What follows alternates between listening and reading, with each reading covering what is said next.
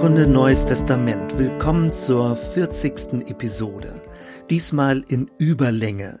Mir liegt daran, diese Thematik, um die es gleich gehen wird, mit einem großen Bogen darzustellen. Es geht um Deutung des Kreuzes. Vielleicht kennst du die Rückfragen in Gesprächen in Bezug auf den christlichen Glauben.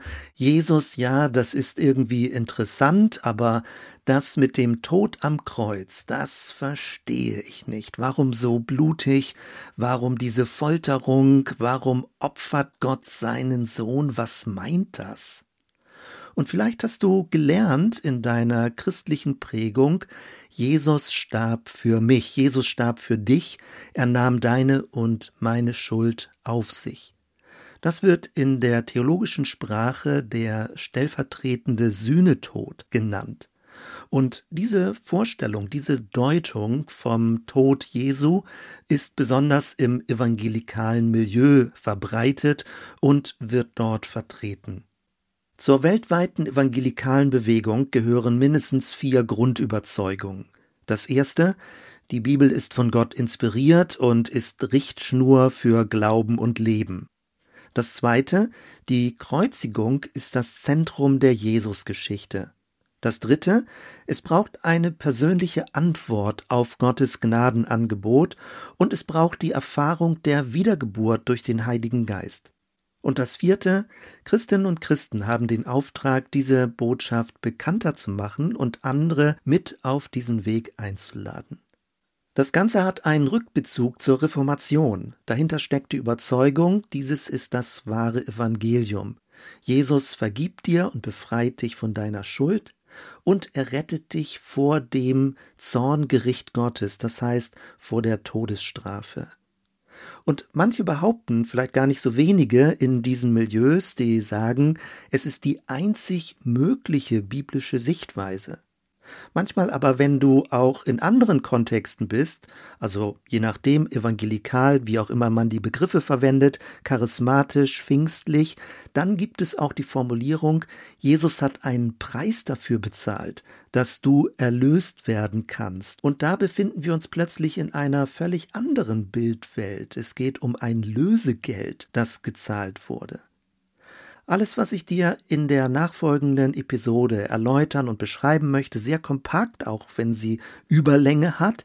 Es bezieht sich auf ein Buch, was neu erschienen ist, was ich großartig finde in dieser klaren und kompakten Darstellung, weil es sehr wohlwollend über die ganze Thematik schreibt und nicht mit einer kritischen Sicht auf diese christlichen Überzeugungen schaut. Das Buch, von dem ich rede, hat den Titel Telling the Old Old Story in the Postmodern World. Es ist von Stephen Burnhope und es ist jetzt im Juni 2022 erschienen. Also es geht darum, wie diese ganz alte Geschichte, die Jesusgeschichte, die Evangeliumsgeschichte in einer postmodernen Welt erklärt und beschrieben und verständlich gemacht werden kann. Bevor wir in die verschiedenen Deutungen einsteigen, kurz ein paar Vorbemerkungen, um die Grundlage zu legen. Zunächst einmal, es ist doch völlig klar, das Thema Kreuz und Kreuzigung, die Passionsgeschichte ist absolut wichtig. Man erkennt das an der Gewichtung in den Evangelien. Die letzten zwölf Stunden von Jesu Tod sind sehr ausführlich beschrieben worden. Das ist sehr ungewöhnlich in der weltgeschichtlichen Literatur, dass das Todesgeschehen so detailgetreu beschrieben wurde. Das ist ja an vielen Stellen auch sehr unangenehm zu lesen. Man hat das Gefühl, man schaut zu und man sieht, wie Jesus gefoltert wird.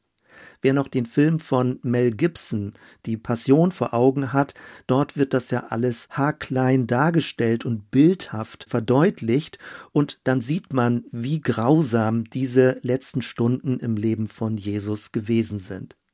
Die Evangelien dokumentieren das und damit bringen sie es in die Weltgeschichte rein, dass jemand, der unschuldig war, durch das römische Imperium zu Tode gefoltert wurde und dass das ungerecht gewesen ist. Die ersten Christinnen und Christen haben genau das erzählt und damit auch das römische Imperium in Frage gestellt, ob es denn wirklich mit dieser römischen Gerichtsbarkeit so gerecht zugehen würde. Klar ist also, das Kreuz und das Kreuzigungsgeschehen ist sehr zentral. Man muss gewissermaßen das Leben von Jesus vom Ende her lesen und verstehen. Vieles, was er gesagt und getan hat, versteht man nur vor dem Hintergrund des Kreuzgeschehens und die Kreuzigung versteht man wiederum nur vor dem Hintergrund der Auferstehung. Man kann das erkennen in der Apostelgeschichte, wenn Paulus davon erzählt, dann spricht er von Jesus und von der Auferstehung. Und der griechische Begriff Anastasis für Auferstehung ist weiblich, dass förmlich die Zuhörer gedacht haben, so stark wie Jesus das betont, als wäre es ein Götterehepaar, nämlich Jesus und Anastasis, die Auferstehung. Also so stark hat Paulus denn auch in seiner Verkündigung die Auferstehung betont und aus der Auferstehung heraus kann man Rückschlüsse auf die Kreuzigung ziehen und umgekehrt darf die Auferstehung auch nicht isoliert für sich stehen, sondern muss von der Kreuzigung her verstanden und gedeutet werden. Damit bin ich schon bei meinem nächsten Stichwort, nämlich Deutung. Die Kreuzigung muss gedeutet werden. Als das damals geschehen ist, stand ja nicht ein Erklärtext dabei, was das Ganze bedeutet, warum Jesus gekreuzigt wurde. Es gab eine Überschrift über dem Kreuz, dass er der König der Juden sei, und manche sagten, er hat ja nur behauptet, der König der Juden zu sein, und man darf das nicht als Aussage, als Tatsachenaussage beschreiben. Da gab es schon damals Diskussionen. Was bedeutet das eigentlich, dass Jesus gekreuzigt wurde? Und das ist auch der Grund, weshalb die ersten Schüler von Jesus, seine Jünger, so grundlegend verunsichert wurden. Später schreibt Paulus im Galaterbrief Kapitel 3 Vers 13, Christus aber hat uns losgekauft, da haben wir wieder diese Lösegeld-Symbolik, vom Fluch des Gesetzes, da er zum Fluch wurde für uns. Denn es steht geschrieben, und jetzt wird zitiert aus 5. Mose 21, Vers 23, Verflucht ist jeder, der am Holz hängt. Das heißt, die frommen Juden, die, die das Alte Testament kannten und ihr Leben darauf gegründet haben, waren natürlich völlig irritiert. Denn dadurch, dass den, den sie als Messias verehrt haben, wo sie geglaubt haben, durch Jesus von Nazareth würde nun grundlegend das Reich Gottes anbrechen, der hängt nun am Kreuz und er wurde durch die römische Imperialmacht dort ans Kreuz gehängt, also eine Fremdmacht. Und die Frage, die dadurch sofort aufgeworfen wird, ist, ist Gott denn nicht mächtig genug, dass er Jesus seinen Messias schützen kann vor dieser römischen Macht?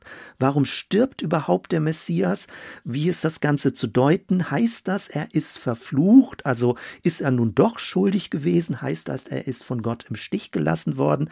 Heißt das, dass sein Anspruch, etwas Neues in die Welt zu bringen und im Namen Gottes zu reden und zu handeln, heißt das, dass das jetzt alles wie Seifenblasen zerplatzt? Das hat förmlich den ersten Schülern von Jesus den Boden unter den Füßen weggezogen, weil ihr gesamtes Weltbild weggebrochen ist.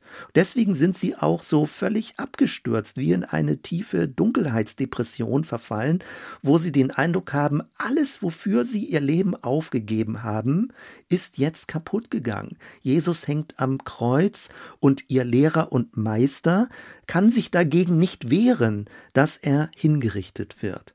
Dann, drei Tage später, steht Jesus von den Toten auf oder wird auferweckt durch die Macht Gottes. Und auch das haben die Jünger ja nicht sofort verstanden, weil jetzt völlig wieder eine neue Wendung hineinkam.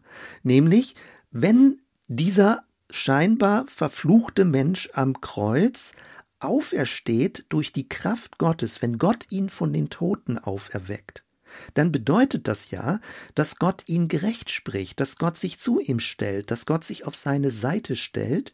Und es bedeutet, dass der Tod, den Jesus erlitten hat, und das ist jetzt die rückwirkende Deutung, nicht um seiner Selbstwillen geschehen ist, also nicht um seiner eigenen Schuld willen oder weil er von Gott verflucht wurde, um seiner eigenen Verfehlung willen, sondern wenn er von Gott auferweckt wurde, dann muss man rückwirkend daraus folgern, dass er stellvertretend andere Schuld oder einen anderen Fluch auf sich genommen hat.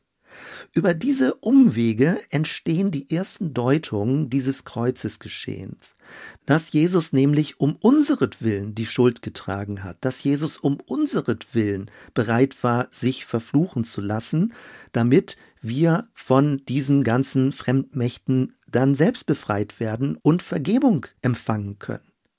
Was ich damit deutlich machen möchte, ist, das Kreuz muss gedeutet werden. Es gibt nicht automatisch das richtige Verständnis für dieses Kreuzgeschehen, sondern es braucht eine Interpretation, wie das Ganze zu verstehen ist.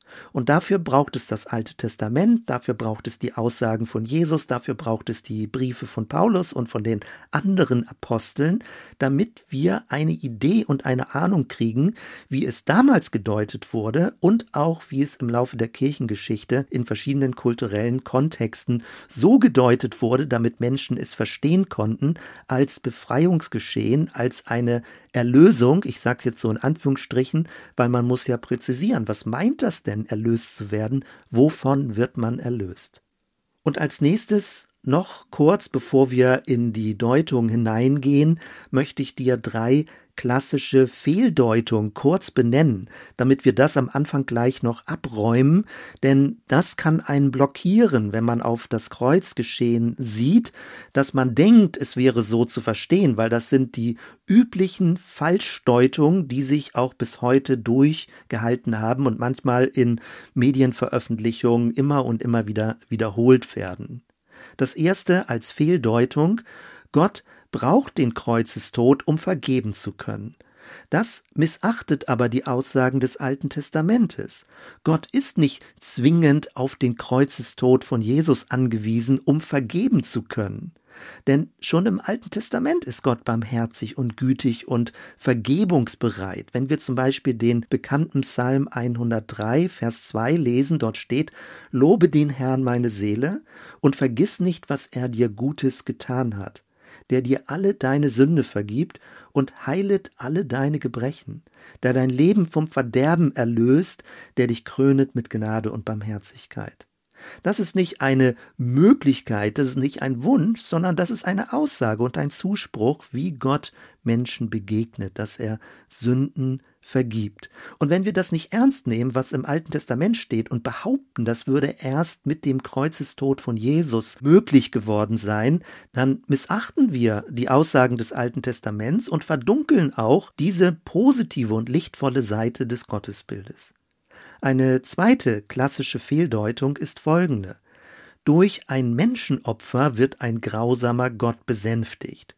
Das ist eine heidnische Gottesvorstellung. Und immer wieder auch in Religionsgeschichte, Religionsphilosophie wird behauptet, dass das Christentum diesem Muster entsprechen würde.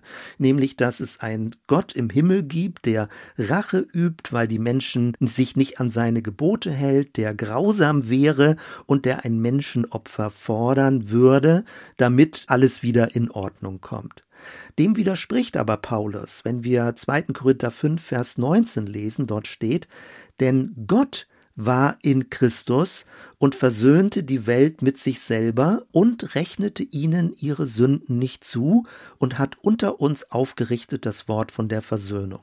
Also die Betonung, wie Paulus das hier betont, ist, Gott selbst war in Christus. Also er hat nicht irgendwie einen göttlichen Stellvertreter für sich sterben lassen oder einen Menschen stellvertretend für sich sterben lassen, sondern Gott selbst war in diesem Christuskreuzesgeschehen mit drin und die Versöhnung bezieht sich nicht darauf, dass Gott zu uns hin versöhnt werden muss, als wäre er irgendwie beleidigt oder eingeschnappt im Himmel und bräuchte jetzt ein Versöhnungsopfer, sondern Paulus betont, wir Menschen müssen zu Gott hin versöhnt werden. Wir Menschen haben uns abgekehrt, wir Menschen haben nicht mehr Gott als Quelle des Lebens vor Augen und durch dieses Christusgeschehen werden Menschen zurück eingeladen und zurückgewonnen in die Beziehung zu Gott, dem Ursprung des Lebens.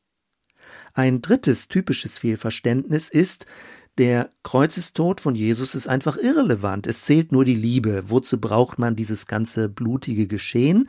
Und ja, man könnte das so sehen, aber es trifft es nicht wirklich. Paulus betont so stark, Natürlich, es geht um die Liebe Gottes dabei, auch wenn man das vordergründig vielleicht nicht unbedingt vermutet oder sehen kann in so einem drastischen, grausamen Leidensgeschehen. Aber Paulus betont, auch wenn es um die Liebe Gottes geht und wenn man das so gar nicht am Anfang überhaupt nachvollziehen kann, das Kreuz ist bedeutsam und zentral, weil durch dieses Kreuzesgeschehen verändert sich unsere gesamte Weltsicht. Paulus schreibt im 1. Korinther 2, Vers 2, denn ich hielt es für richtig, unter euch nichts zu wissen als allein Jesus Christus, ihn, den Gekreuzigten. Hier betont er auch nicht so diese sachliche Seite, das Kreuz, das Kreuzgeschehen, sondern er betont den Gekreuzigten. Auch bei der Auferstehung hat Jesus ja die Kreuzesmale noch an seinen Händen und an seiner Körperseite und das betont Paulus. Selbst der Auferstandene ist der gekreuzigte Auferstandene. Paulus macht es an vielen Stellen deutlich, wie zentral, bedeutsam diese Kreuzthematik ist und wie sich alles von dort her aufschlüsselt und unsere gesamte Sicht der Welt sich verändert. Das wird auch im Galaterbrief deutlich, Galater 6, Vers 14. Dort schreibt Paulus, es sei aber fern von mir, mich zu rühmen als allein des Kreuzes unseres Herrn Jesus Christus, durch den mir die Welt gekreuzigt ist und ich der Welt. Also nochmal, durch die Kreuzigung, durch dieses Geschehen verändert sich für Paulus die gesamte Sicht der Welt, sein eigenes Leben. Er nimmt alles unter diesem Vorzeichen wahr, so als hätte er eine Brille auf, als würde er durch das Kreuz auf die Welt sehen und würde durch das Kreuz auch sich selbst sehen. Das zunächst als Vorbemerkung und als Grundklärung dieser Thematik. Und jetzt möchte ich dich mitnehmen auf eine Reise in verschiedene Deutungen, wie das Kreuz und wie das Geschehen drumherum gedeutet wurde. Zunächst einmal geht es um fünf Deutungen, Deutungssymboliken, die wir im Neuen Testament finden und in einem weiteren Teil möchte ich dir drei Deutungsmuster erläutern, die in der Kirchengeschichte wirksam geworden sind und bis heute sich auswirken. Es ist wichtig, das so ein bisschen zuordnen zu können, damit man nicht vorschnell sagt, diese Deutung ist die einzig richtige oder die Hauptdeutung. Mein Ziel ist, dass du die Varianten sehen kannst, nicht um den stellvertretenden Sühnetod als Deutung abzuschwächen oder zu sagen, das wäre nicht biblisch, das ist gar nicht meine Absicht, aber ich finde es unglücklich, wenn manche Leute behaupten, es wäre die einzig mögliche Deutung und andere, die nicht diese Deutung für sich favorisieren, dann als unbiblisch abcanceln oder abqualifizieren, als würden sie die Bibel nicht genau genug lesen. Damit also steigen wir ein. Deutung Nummer eins: Der Tod von Jesus ist die Grundlage und der Ausdruck für eine neue Beziehung zu Gott. Es geht um einen neuen Bund, eine neue Verbindung, ein Bündnis mit Gott. Das letztendlich bedeutet ja auch Neues Testament, ein neues Bündnis, ein neuer Bund, der geschaffen wird. Das Kreuzgeschehen und Jesus am Kreuz ist damit ein Mittel, das kann man ganz schwer verstehen, ein Mittel zur Versöhnung, so dass wieder Freundschaft zwischen Gott und Mensch, Mensch und Gott möglich ist. Im Englischen ist der Begriff Covenant Imagery, also eine Bündnissymbolik. Jesus ist der Mittler. Er bringt die auseinandergedrifteten Pole Gott und Mensch wieder zusammen. Das ist auch das Bild von einer Brücke. Aber hier geht es um ein gemeinsames Essen. Ein Essen, was Menschen zusammenbringt. Ein Geschehenes, was dieses Bündnis ratifiziert. Eine Beziehung, die neu besiegelt wird. Gott sendet Christus und macht uns ein Geschenk, ein Versöhnungsgeschenk. Er lädt uns ein an den Tisch, damit wir in Christus wieder miteinander essen und neu Gemeinschaft gestiftet wird. Das ist ja die Symbolik des Abendmahls.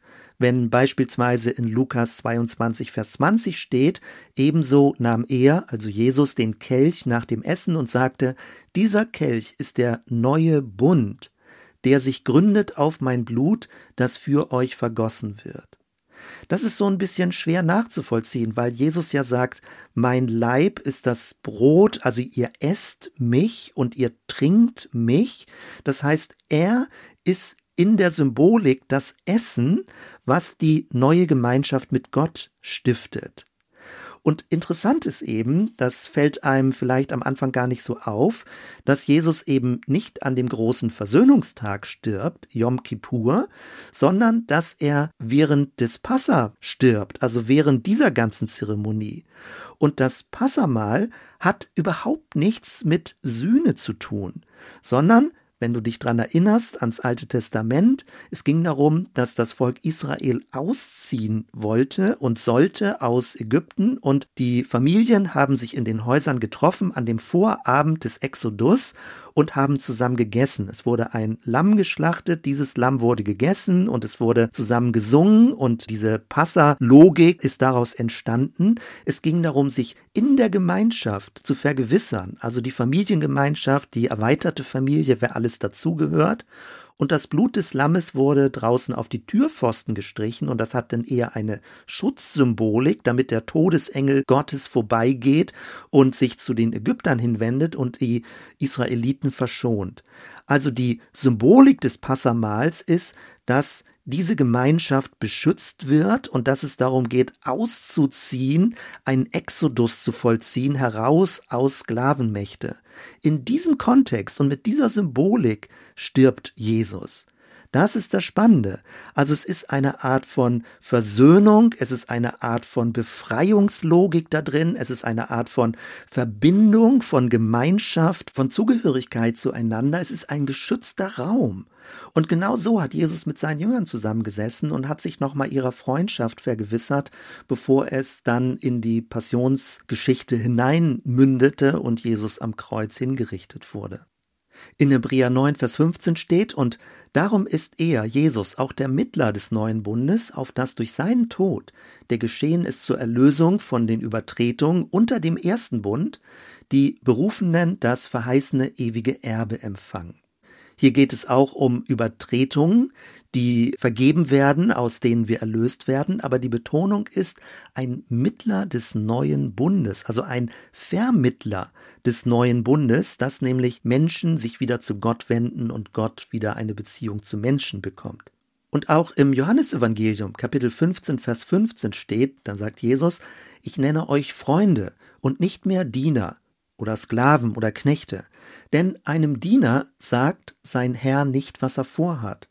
Aber euch habe ich alles anvertraut, was ich von meinem Vater gehört habe. Also auch in diesen letzten Stunden, wo Jesus mit seinen Jüngern zusammen ist, betont er, dass er sie nicht als Sklaven behandelt, dass er sie befreien möchte, dass sie Freunde sind, dass sie zu seiner Familie dazugehören und dass sie für ihn Brüder und Schwestern sind. Das ist die Logik des Passamales und die wendet Jesus auf das Kreuzgeschehen an. Das finde ich sehr spannend. Also das Opfer des Lammes hat nichts mit Sühne in erster Linie zu tun, sondern es ist die Grundlage für das Versöhnungsessen. Es ist die Grundlage für eine neu gestiftete Freundschaft. Es ist der Ausgangspunkt für eine Befreiungsbewegung, Auszug aus Ägypten. Und es hat mit Schutz zu tun, dass diese Art von neuer Gemeinschaft geschützt wird vor den negativen, dunklen Mächten. In Brot und Wein wird also symbolisiert, dass wir Jesus als Versöhnungsessen essen. Es geht nicht um diese materiellen Dinge in erster Linie, sondern es geht darum, dass durch dieses Essen Beziehungen wiederhergestellt werden. Durch das Essen wird eine neue Verbindung untereinander von Mensch zu Mensch und eine neue Verbindung zu Gott, zu allen Menschen ermöglicht.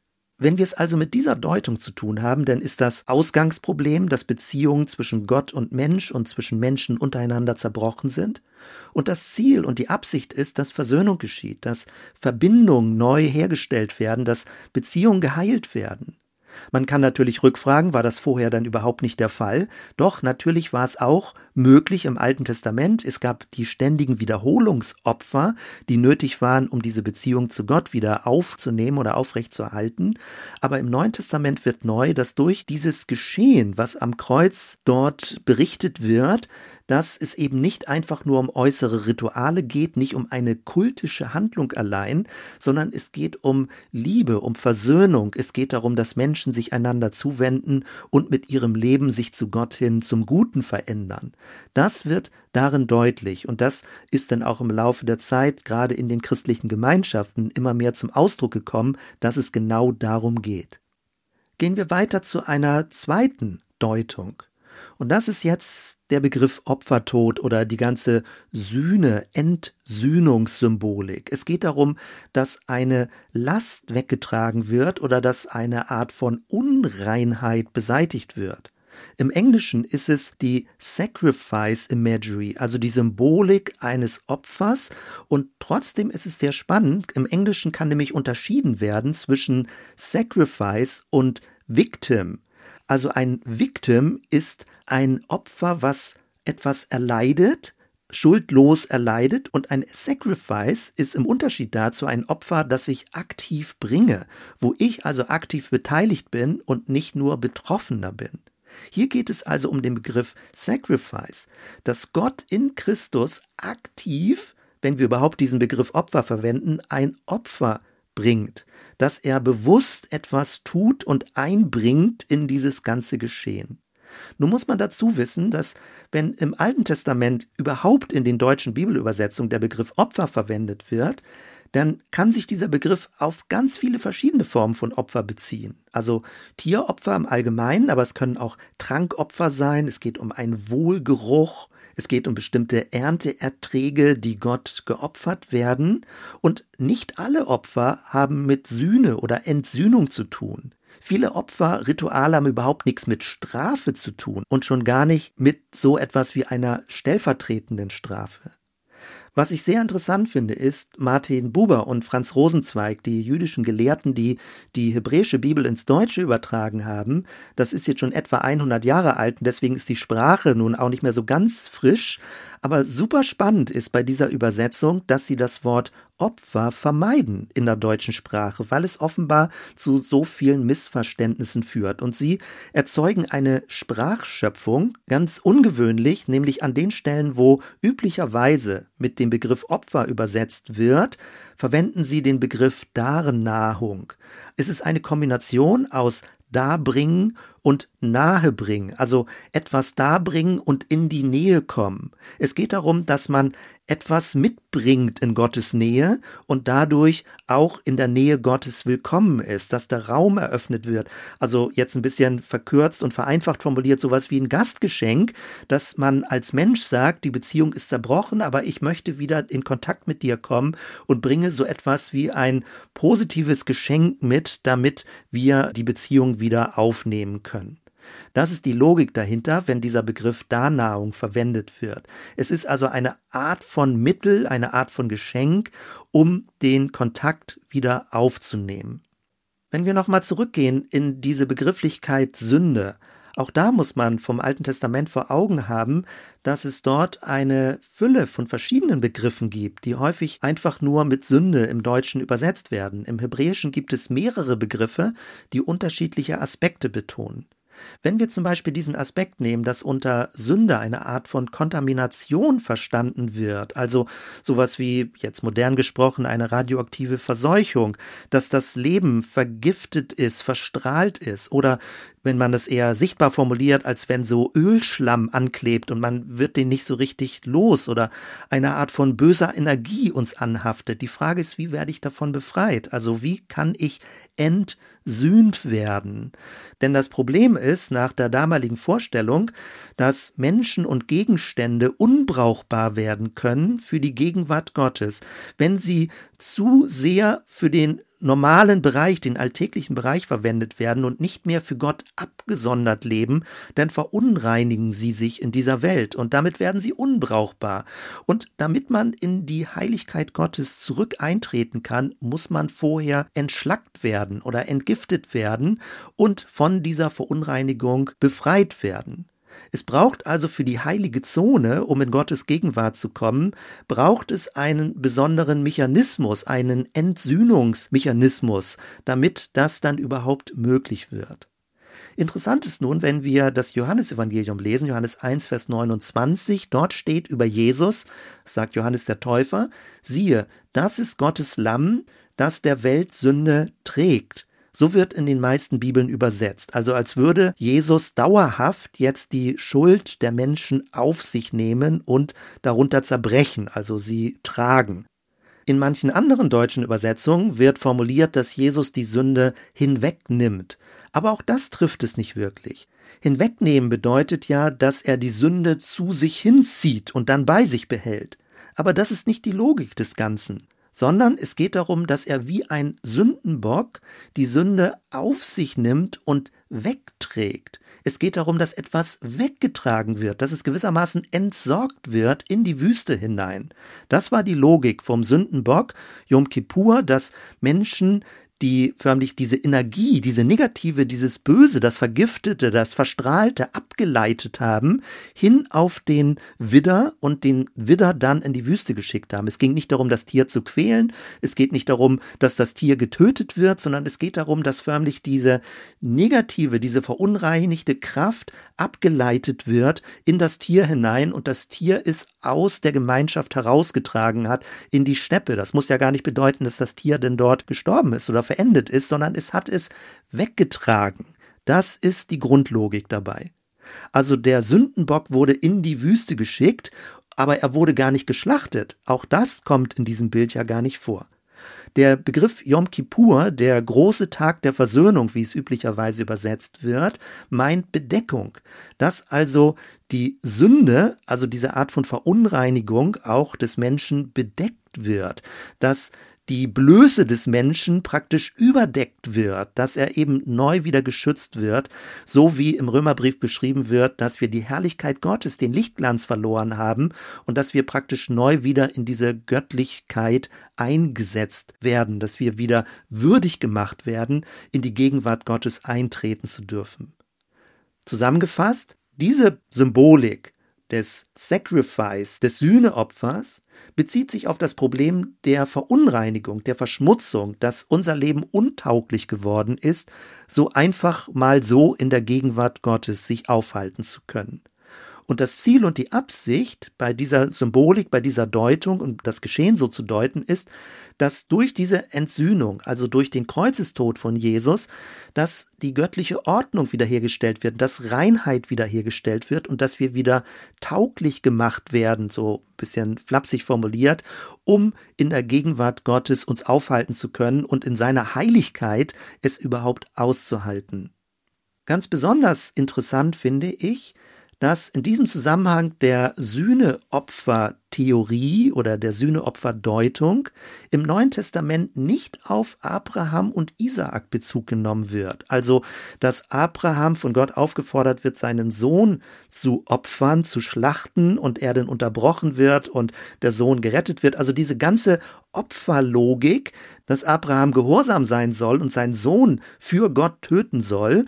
Also die Geschichte wirft ja grundsätzlich viele Fragen auf. Aber interessant ist, vielleicht auch gerade weil sie so viele Fragen aufwirft, es wird im Neuen Testament nicht als Muster, als Deutungsmuster für den Tod von Jesus verwendet. Es würde ja so auf der Hand liegen, dass man sagt, okay, so wie Abraham hat Gott auch seinen Sohn geopfert und der wurde dann, dann doch gerettet und ist wieder auferstanden. Vielleicht hast du Predigten schon in die Richtung gehört, aber interessant ist, dass die neutestamentlichen Autoren gerade nicht diese auf der Hand liegende angebliche Symbolik von Abraham und Isaak verwenden, um den Kreuzestod von Jesus zu deuten. Ich weiß nicht, ob dir das schon mal aufgefallen ist. Also ich fand das spannend. Das ist noch gar nicht so lange her, dass ich darauf aufmerksam gemacht wurde.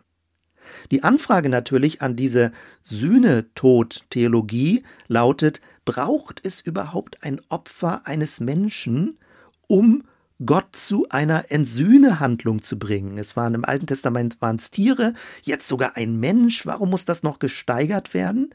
Aber wenn man verschiedene Aussagen im Neuen Testament zusammennimmt, dann ist die Logik, dass durch den Sühnetod Jesu, jetzt in diesem Deutungsmuster, gerade der Opferkult ein für alle Mal zu Ende gebracht wird, abgeschafft wird. Es geht also nicht darum, dass ein Menschenopfer gebracht wird, sondern es geht darum, ein so vollkommenes Opfer zu bringen, damit in Zukunft keine Opfer mehr nötig sind.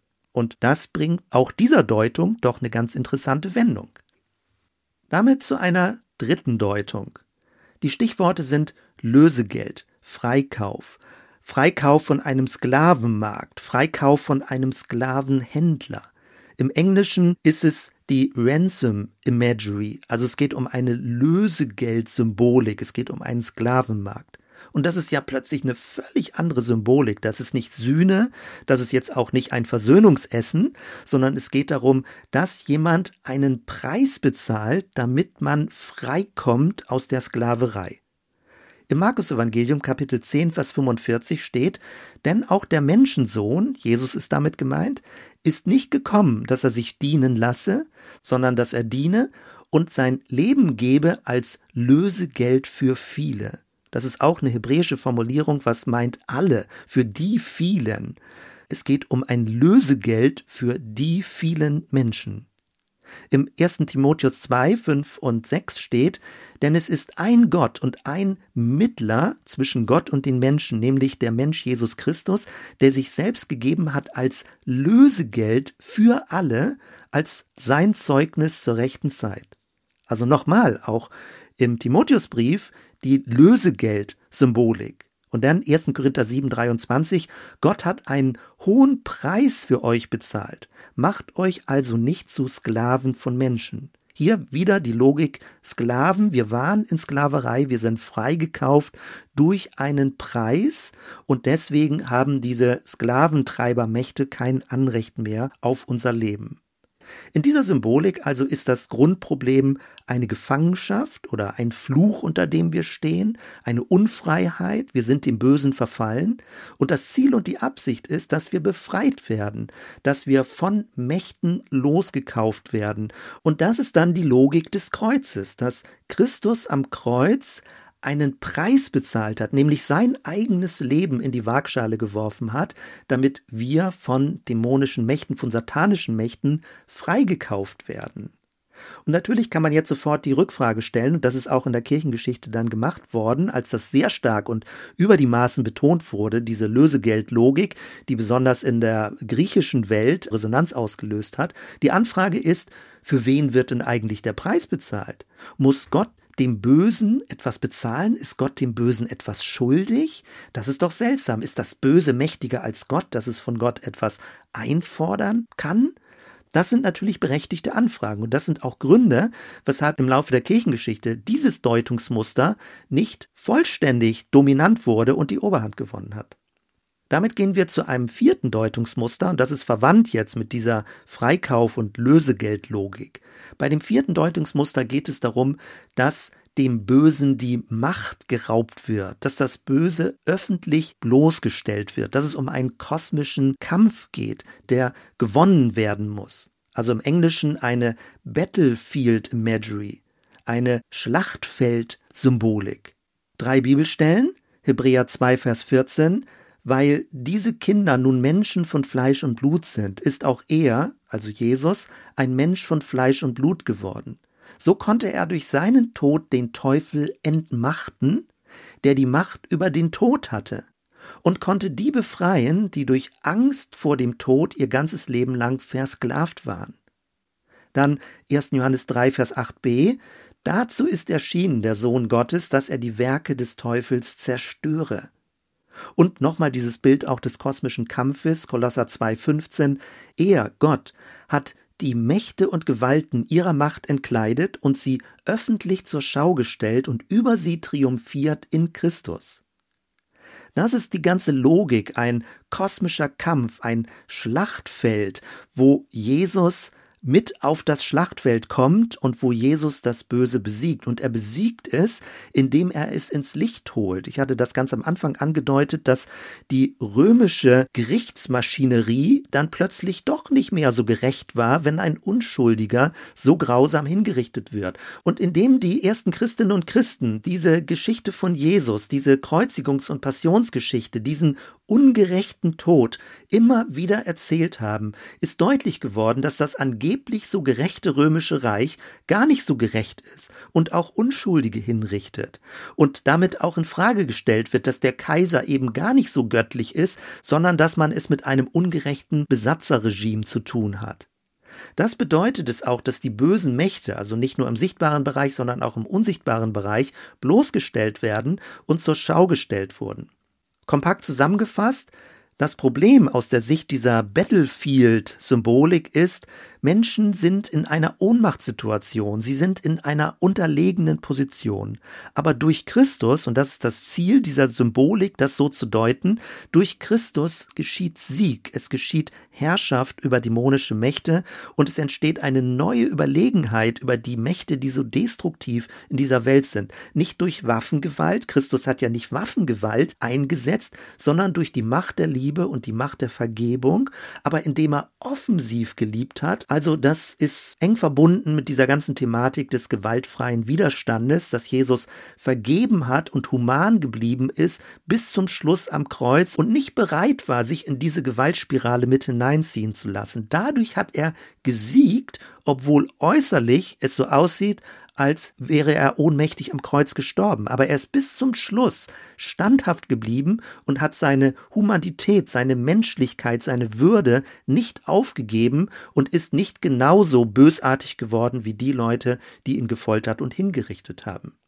Die Anfrage an diese Battlefield, an diese Schlachtfeldsymbolik ist, haben wir es jetzt mit einem dualistischen Weltbild zu tun? Also geht es um einen kosmischen Kampf zwischen Gut und Böse? Ist das Böse wirklich so mächtig? Und natürlich die Anschlussfrage, warum dauert dieser Kampf so lange? Warum kann er nicht schneller beendet werden? Wenn Jesus am Kreuz gesiegt hat, warum dauert es so lange, bis dieser Sieg sich durchsetzt und die Menschheit sich zum Guten hin verändert, wie Gott es sich wünscht? Und das führt uns zum fünften Deutungsmuster, welches wir noch im Neuen Testament finden. Es geht um den Beginn einer neuen Menschheit. Also das Kreuz ist der Startpunkt einer neuen Menschheit. Englisch, es ist so etwas wie eine Reset Imagery, eine Symbolik des Reset, alles auf Null, alles auf Anfang. Paulus verwendet das in einer Adam- und Christus-Symbolik, insbesondere in Römer 5 kommt das vor. Nochmal, es geht um einen Neustart. Es geht darum, ähnlich wie bei der Sinnflut, damals hat Gott ein drastisches Gericht gehalten über eine verdorbene Menschheit und diesen Angangsweg wählt er in Christus nicht mehr, sondern es wird etwas verurteilt, das Alte, der alte Mensch wird zum Abschluss gebracht am Kreuz und es beginnt etwas Neues. Also das Alte wird durchkreuzt, alle Destruktivität im Menschen wird durchkreuzt, das Alte, der alte Mensch wird gekreuzigt. Und in Christus beginnt etwas Neues. Das ist nochmal wieder eine ganz andere Logik, was das Kreuz bedeutet, wie das Kreuz zu deuten ist. Wir werden eingeladen, gewissermaßen zu partizipieren an diesem Todesprozess, den Jesus erlitten hat, und an dem Auferstehungsprozess. Wir werden eingeladen, Beteiligte zu sein, dass er für uns etwas durchlebt hat, damit etwas Neues beginnen kann, in uns drin, auch durch die Wirkung des Heiligen Geistes dann etwas Neues beginnen kann. Das heißt also, das Kreuz ist ein Neuanfang. Es ist nicht unbedingt ein Wendepunkt in der kosmischen Schlacht, so könnte man es ja bei dieser Battlefield-Symbolik verstehen, sondern hier geht es eher um einen Neustart, um eine Gegenbewegung. Man könnte biologisch sagen, also medizinisch, es ist eine Art von Antibiotikum. Es ist ein Gegenmittel gegen die vergiftete Menschheit, dass etwas Neues beginnt und dieses Gegenmittel wird jetzt im Bild gesprochen, durch Christus der Menschheit initiiert und es braucht eine gewisse Zeit, bis es seine Wirkung entfaltet. Drei Bibelstellen. 2. Korinther 5, 21, denn er, Gott, hat den, der von keiner Sünde wusste, für uns zur Sünde gemacht, auf dass wir in ihm die Gerechtigkeit würden, die vor Gott gilt. Das ist also diese Partizipationslogik in dem Neuen. Römer 5, Vers 19, denn wie durch den Ungehorsam des einen Menschen, gemeint ist Adam, die vielen zu Sündern geworden sind, so werden auch durch den Gehorsam des einen, gemeint ist Christus, die vielen zu Gerechten. Also Adam hat so etwas wie eine Kettenreaktion ausgelöst, wie auch immer man sich das konkret vorstellen kann, aber das wird hier von Paulus so beschrieben, eine Kettenreaktion, die sehr verhängnisvoll sich immer weiter ausgeweitet hat und Menschen in ihrer Destruktivität gefangen hält. Und wir sind alle Opfer, auch mit dieser Kettenreaktion, die mit Adam, dem ersten Menschen, begonnen hat. Und mit Christus der gehorsam war Gott gegenüber und eben nicht der Schlange geglaubt hat, jetzt in dieser ganzen Symbolik, sondern Gott geglaubt hat und seinem Vater alle Ehre gegeben hat. Dadurch beginnt jetzt ein neuer Anfang. Und wir leben im Bild gewissermaßen im Windschatten von Christus. Er ist der Erstgeborene von den Toten. Er hat den alten Menschen in den Tod geführt und hat einen neuen Weg eröffnet, einen neuen Menschen begonnen. Und wir gehen mit in diesem Windschatten und werden dadurch auch zu neuen Menschen. 1. Korinther 15, 21, denn da durch einen Menschen der Tod gekommen ist, so kommt auch durch einen Menschen die Auferstehung von den Toten. Denn wie in Adam alle sterben, so werden in Christus alle lebendig gemacht werden. Auch hier wieder die Logik, als wären wir in Räumen drin, als würde es ein Adam-Raum geben und wir in ihm sterben und ein Christusraum. Und wenn wir in diesen Christusraum eintreten, dann werden wir mit Christus lebendig. Dann erschließt sich auch die Formulierung, die Paulus häufig verwendet, dass wir in Christus sind. Also dass Christus gewissermaßen ein Schutzraum ist oder sowas wie ein Schutzanzug ist, der uns mitnimmt in dieses neue Leben und dass wir in Christus zu neuen Menschen werden. Wenn wir diese Symbolik vor Augen haben als fünfte mögliche Deutung, dann ist das Ausgangsproblem, es gibt eine Kettenreaktion des Bösen und daraus eine verhängnisvolle Entwicklung. Und das Ziel und die Absicht ist, dass in Christus eine Gegenbewegung ausgelöst wird, ein Gegenmittel, ein Antibiotikum. Die Anfrage ist auch wieder, warum dauert es so lange, bis das Gute sich durchsetzt? Vielleicht kriegen wir da keine Antwort drauf, aber trotzdem hilft es uns zu verstehen, dass es eine gewisse Zeitverzögerung gibt. Ähnlich auch bei einem Antibiotikum. Wenn es gespritzt wird, ist man nicht sofort wieder gesund, aber der Wendepunkt tritt ein, nämlich das Gute und das Lichtvolle und das Heilsame besiegt das Destruktive in unserem Körper. Das war jetzt schon ein langer Rundgang durch fünf biblische Deutungsmuster. Vielleicht schwirrt dir auch schon ein bisschen der Kopf. Meine Absicht ist, es wirklich in einem großen Bogen darzustellen und deutlich zu machen, es ist nicht so einfach, wenn man sagt, es gibt das einzige Hauptmuster und wenn du das nicht für richtig befindest, würdest du nicht auf biblischen Grund stehen. Der biblische Grund ist vielfältiger und das macht es doch gerade so spannend. Auch die frühen Christinnen und Christen haben offenbar nach Bildern und Deutungen gesucht, um zu erklären und sich selbst und anderen verständlich zu machen, was geschehen ist, während Christus am Kreuz starb und dann die Auferstehung daraufhin folgte. Jetzt möchte ich dich mitnehmen in drei kirchengeschichtliche Muster, die besonders bedeutsam geworden sind und sich bis heute auswirken. Wenn ich betone kirchengeschichtliche Muster, dann meine ich damit, nicht alles, was dort herausgestellt und gelehrt wurde, hat eine biblische Grundlage. Manches ergibt sich auch einfach daraus, dass man versuchte, in dem jeweiligen Kontext diese Botschaft von Jesus, das Kreuzgeschehen, verständlich zu machen, also kulturell verständlich zu machen, dass die damalige Gesellschaft es bestmöglich nachvollziehen konnte.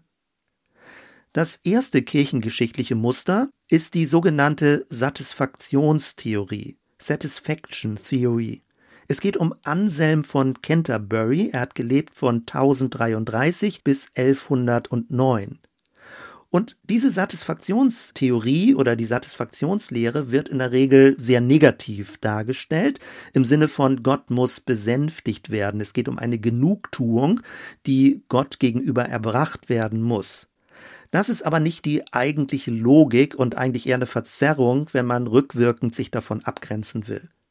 Anselm war Theologe und Erzbischof von Canterbury und er hat gelebt in einem mittelalterlichen Feudalsystem. Also es gab einen Feudalherren und Dieser Feudalherr sorgte sich um das Wohl seiner Untertanen, also das Wohl der Gesellschaft. Es war ein grundsätzlich an sich positives Herrscherbild, nämlich dass jemand wie ein Patron sich darum kümmert, wie ein gütiger König oder wie auch immer man es bezeichnen möchte, dass es den Untertanen gut geht.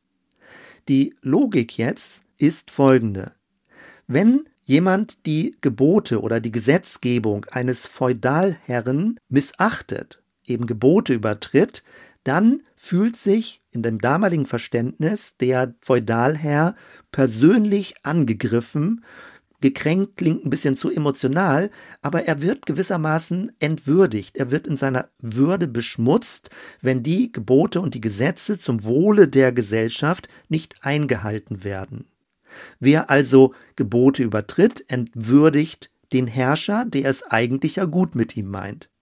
Diese Logik wurde jetzt auf Gott übertragen, dass er der oberste Feudalherr ist, und immer dann, wenn man Gottes Gebote übertritt, dann heißt das, man missachtet ihn und man misstraut seiner Güte. Gott meint es gut mit den Menschen, aber wenn sich die Menschen nicht an seine Vorgaben halten, dann ist es wie ein Affront, dann ist es eben wie eine Missachtung, wie ein Gott ins Gesicht spucken oder ins Gesicht schlagen.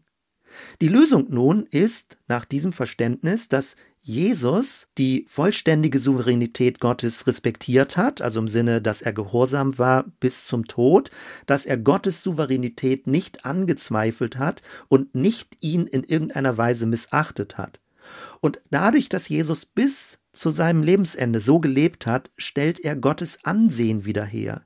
Und Jesus setzt sich gewissermaßen, das ist jetzt mein Bild, wie ein großer Bruder für seine kleineren Geschwister ein, die Mist gebaut haben und die das missachtet haben. Und er ist der Fürsprecher für seine Geschwister, für seine menschlichen irdischen Geschwister und setzt sich dafür ein, weil er selbst sagt, ich respektiere die Souveränität Gottes, den Feudalherren, der gute Gebote erlassen hat.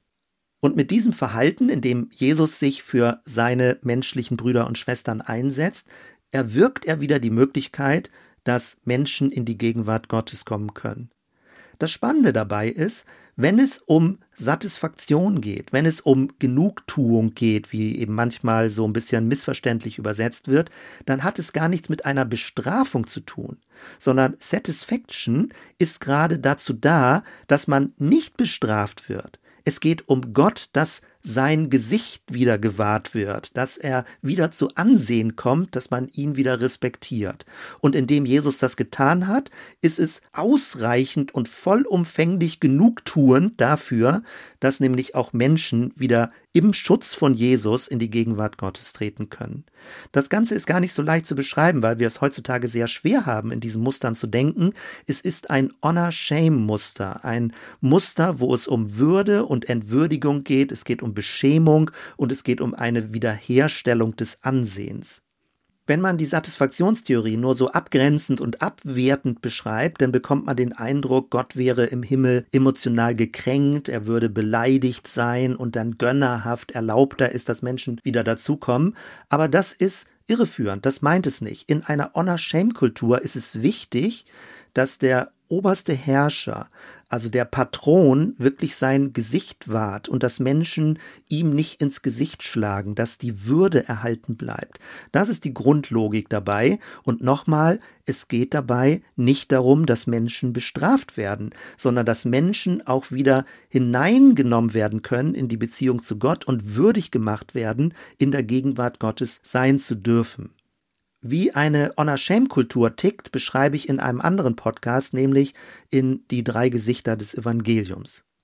Bei der Satisfaktionstheorie geht es darum, dass Gott sich wieder öffnet für die Menschen, also indem er sein Angesicht wieder uns zuwendet und indem er nicht mehr sich abwendet, weil er entwürdigt und entheiligt wurde durch das Verhalten der Menschen.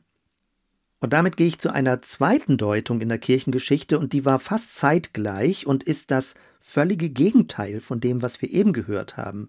Hier geht es um Petrus ab Eladus, ab Elad in Kurzform. Er hat gelebt von 1079 bis 1142. Es war ein französischer Theologe und Philosoph und diese Theorie wird Wondrous Cross Theory genannt, also ein wundersames Kreuzesgeschehen, das durch das Kreuz und durch die Kreuzigung, indem Menschen das sehen, was geschieht, ähnlich wie der römische Hauptmann da sagt, was für ein Mensch, als er Jesus sieht und beeindruckt ist, also mit welcher Würde offenbar Jesus am Kreuz stirbt, dass der Mensch in Bewunderung versetzt wird und dadurch bereit ist, sein moralisches Verhalten zu verändern. Es geht also darum, dass das Kreuz etwas im Menschen auslöst. Es geht nicht darum, dass das Kreuz etwas bei Gott auslöst, sondern dass durch das Kreuzesgeschehen die Aufmerksamkeit des Menschen darauf gerichtet wird und die Hingabe und die Liebe und die Einsatzbereitschaft von Jesus so stark ist, dass der Mensch in Bewunderung verfällt und dadurch bereit ist, Jesus nachzueifern. Jesus also hat durch seine Liebe ein Zeichen gesetzt. Vorbild wäre zu schwach. Es ist viel stärker, dass es sowas wie ein Kraftfeld ist in diesem Kreuzgeschehen, in dem wir auf Jesus sehen, dass er mehr als nur unser Lehrer ist, sondern dass förmlich eine innere Wandlungsenergie entsteht zu Gott hin und Menschen bereit sind, ihr Leben zum Guten zu verändern. In dieser Logik ist das Problem also, Menschen verändern sich nicht durch äußeren Druck zum Guten, durch Gebote, durch Gesetze, durch Erwartungen, durch Verpflichtungen, sondern sie müssen innerlich berührt werden, um sich zu verändern. Und das Ziel des Kreuzes ist, eine persönliche Betroffenheit auszulösen, indem wir Jesus ansehen, wie er bereit ist zu leiden für das, wovon er überzeugt ist und wie er Gottes Wesen und Gottes Herz darin abbildet. Also diese persönliche Betroffenheit wird ausgelöst durch seine Liebe und Hingabe. Nochmal, das Kreuzgeschehen ändert uns, dass wir von Gott neu fasziniert sind und Interesse haben und es wollen und förmlich dahin gezogen werden, Gott anzubeten. Es wäre falsch verstanden, wenn es einfach nur so eine Art von Selbstverbesserungstechnik ist, also Jesus als Vorbild und jetzt gibt es ein paar Tipps, wie man sein Leben verändert. Nein, diese Wondrous Cross Theory meint viel mehr, wie ich es schon sagte, indem du auf Jesus siehst und das verinnerlichst, was er getan hat, entsteht bei dir ein ganz tiefer innerer Wunsch und durch den Geist die Kraft, dass du dein Leben Christus gemäß leben möchtest. Die Anfrage natürlich von Leuten könnte sein, reicht das denn aus, dass wir einfach von Christus inspiriert werden? Braucht es nicht auch eine objektive Tat für uns als eine Veränderung, die von außen geschieht? Also dass wir gewissermaßen wie in einem Gerichtsprozess von dem Schuldspruch freigesprochen werden, was objektiv geschieht, egal ob wir das innerlich empfinden oder da mitgehen oder nicht. Und damit gehen wir schon weiter in die dritte kirchengeschichtliche Deutung, nämlich die, die in der Reformation ganz stark geworden ist und die bis heute sehr stark wirksam ist, nämlich wie ich es am Anfang schon angedeutet habe, besonders stark in der weltweiten evangelikalen Bewegung. Das dritte kirchengeschichtliche Muster ist also, durch den Kreuzestod übernimmt Jesus stellvertretend unsere Bestrafung. Im Englischen heißt das Panel Substitution Theory. Es geht darum, dass er die Strafe übernimmt, eine Stellvertretung im Strafsektor. Martin Luther und Johannes Calvin im 16. Jahrhundert haben diese Theorie ja, ich weiß nicht, ob man das sagen darf, entwickelt. Sie haben sich damit auf Paulus berufen und bei Paulus kommen auch solche Bibelstellen vor. Aber zur Zeit der Reformation hat das eine besondere Dominanz bekommen. Ich habe ja versucht deutlich zu machen, dass es in der Bibel verschiedene Deutungsmuster gibt, die auch nebeneinander stehen, wie so verschiedene Zugänge zu diesem Geschehen oder wie so verschiedene Seiten eines Diamanten, die unterschiedlich leuchten und glänzen. Aber in der Reformationszeit ist diese Strafstellung Stellvertretung besonders stark herausgehoben worden. Und das hängt damit zusammen, dass die damalige Rechtsprechung und das ganze Gerichtssystem viel mit Todesstrafe gearbeitet hat. Das römische Recht, wie es teilweise modifiziert und aufgegriffen wurde, aber dann zur Zeit der Reformation wurden öffentlich viele Todesstrafen verhängt aufgrund von einzelnen Vergehen. Das heißt, der damaligen Bevölkerung stand vor Augen, dass wenn du schuldig wirst, wenn du Gebote übertrittst, dann kann es sein, dass du öffentlich hingerichtet wirst. Das war der gesellschaftliche Kontext. Und dazu kam, dass die Vorstellung war, Gott ist nicht nur Liebe, ja, er ist Liebe, aber er ist gleichermaßen auch gerecht. und der Gerechtigkeit Gottes muss Genüge getan werden. Man kann nicht im Sinne von Liebe fünfe gerade sein lassen, sondern Gott ist gerecht und die Gerechtigkeit darf nicht abgeschwächt werden durch seine Liebe. Also es darf nicht einfach ein Freispruch durch Liebe geben, sondern es braucht eine Strafe, damit Gottes Gerechtigkeit erhalten bleibt, auch wenn betont wird, dass er ja voller Liebe ist. Die Lösung lautet, Gott selbst in seiner Liebe übernimmt die Strafe für uns Menschen. Er ist also zugleich derjenige, der die Schuld übernimmt und er ist gleichermaßen der Richter, der die Gerechtigkeit durchsetzt. Also Christus stirbt meinen Tod, er stirbt an meiner Stelle. Christus starb für uns. In dieser ganzen Logik ist das Problem dass es eine Rechtsprechung gibt, dass Gott gerecht ist und dass Menschen eine Todesstrafe verdienen, wenn sie die Gebote Gottes übertreten. Und dafür braucht es eine Lösung, ohne dass die Liebe Gottes abgeschwächt wird. Und deswegen das Ziel und die Betonung und die Absicht ist, wenn auch die Reformatoren das so betont haben, Jesus Christus stirbt stellvertretend aus Liebe unserem Tod und damit bleibt die Gerechtigkeit Gottes erhalten und gleichermaßen ist in Jesus Gottes Liebe offenbar. Es gibt nun, wenn man da ein bisschen tiefer noch einsteigt, interessante Beobachtungen, wie hebräische Begriffe oder griechische Begriffe in die deutschen Übersetzungen übertragen werden. Also Römer 3, Vers 25 ist so eine berühmte Stelle oder 1. Johannes 2, Vers 2. Und da geht es um die Frage, ob diese hebräisch-griechischen Begriffe, die da mitschwingen im Hintergrund, ob die übersetzt werden als Versöhnung oder übersetzt werden als ein sühnendes Opfer, das ist plötzlich eine ganz andere Logik, oder einfach direkt übersetzt werden als Sühne. Und ich habe ja im vorigen Teil deutlich gemacht, dass das ganz unterschiedliche Akzente sind. Ob es um ein Versöhnungsessen geht oder ob es um eine Entsühnungshandlung geht. Und je nachdem, wie bestimmte Begriffe aus den Urtexten übersetzt werden, kann man erkennen, wie viel theologische Vorentscheidung in die Übersetzung der Bibel ins Deutsche mit einfließt. Wenn wir also diese stellvertretende Sühnetod oder genauer gesagt stellvertretende Strafübernahme vor uns haben, kann man ja wieder auch zurückfragen, wie bei allen Deutungsmustern man irgendwas zurückfragen kann. Nichts trifft es offenbar so genau, dass es vollumfänglich nachvollziehbar ist, sondern alles hat auch irgendwie eine Schwachstelle. Und bei diesem Deutungsmuster ist die Rückfrage, ist Gott wirklich gezwungen, strafen zu müssen, um gerecht zu bleiben? Heißt das dann, dass das Gesetz mächtiger ist als Gott selbst? Oder warum kann Gott nicht aus einer inneren Freiheit heraus Schuld erlassen? Ist das nicht auch möglich, Gerechtigkeit so zu denken, dass er eine befreiende, eine aufrichtende Gerechtigkeit hat, ohne Menschen bestrafen zu müssen?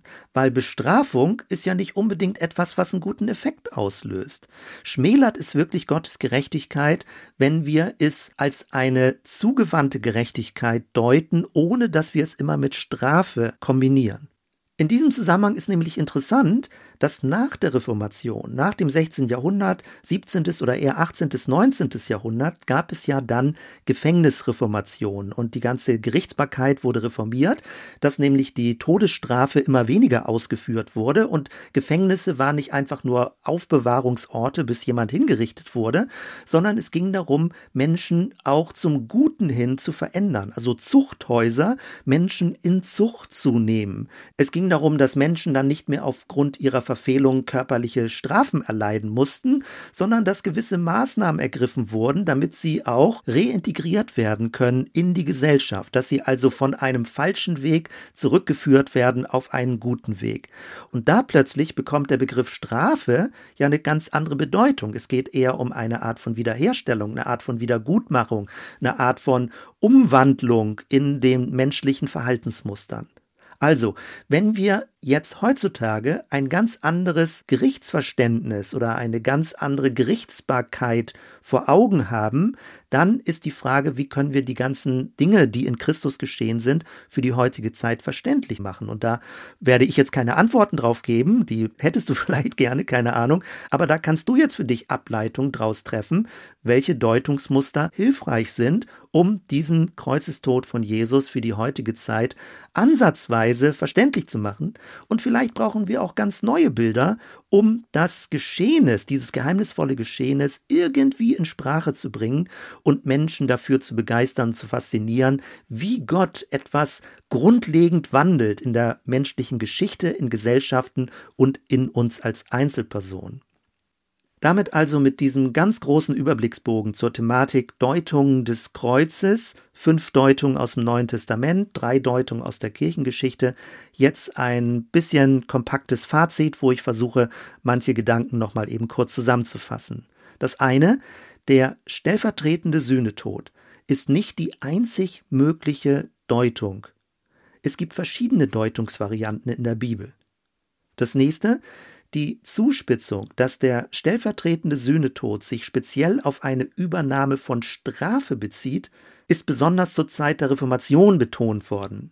Der biblische Sühnebegriff ist nicht zwingend an Strafe gekoppelt. Und drittens, der Kreuzestod bleibt ein tiefes Geheimnis. Es braucht mehrere Varianten, um diesen Kreuzestod ansatzweise zu deuten und kulturell verständlich zu machen. Wer behauptet, es gäbe nur eine richtige Deutung, verkennt die Fülle der biblischen Botschaft. Und zum Schluss, letztendlich geht es um die Wirkung. Es geht darum, dass egal was in diesem Geschehnis nun wirklich passiert ist und wie wir es deuten, es geht darum, dass wir Zugang zu Gott bekommen, dass wir eine Versöhnung mit dem Schöpfer erleben, dass wir aus dieser inneren Quelle des Lebens unser Leben führen, dass wir Vergebung von Schuld bekommen, dass wir von Lasten befreit werden, dass es eine Erlösung gibt aus einer inneren Verkrümmung, dass es einen Sieg gibt über dämonische und destruktive Mächte und dass all das ein Ausdruck der Liebe Gottes ist und dass es uns zur Hingabe inspiriert, unser eigenes Leben in ähnlicher Weise zu leben, für diese ganz tiefe, geheimnisvolle Botschaft der Liebe Gottes, die bereit ist, für uns alles hinzugeben. Ich denke, das ist meine Überzeugung, es ist gut, diese Fülle von verschiedenen Deutungen vor Augen zu behalten. Es ist wichtig, in dieser Vielfalt die biblische Botschaft zu sehen, weil das führt mich und vielleicht auch dich in eine anbetende Haltung und nicht in eine Diskussion über biblische Richtigkeiten, wo es zum Schluss dann nur noch darum geht, wer Recht hat oder wer Unrecht hat. Lass uns doch die Vielfalt der biblischen Deutung wahrnehmen, zur Kenntnis nehmen, darüber staunen und Gott darüber anbeten, Christus, Jesus Christus, den Messias, darüber anbeten. Vielen Dank für deine lange Kondition, zuzuhören, den ganzen Bogen, diese verschiedenen Deutungen mitzugehen. Und ich hoffe, es inspiriert dich und vertieft dein Glaubensleben und deine Liebe zu Jesus, deine Hingabe und deine innere Kraft, ihm folgen zu wollen und von ihm lernen zu wollen. Soweit erstmal. Wir hören uns dann bei der nächsten Episode. Bis dann.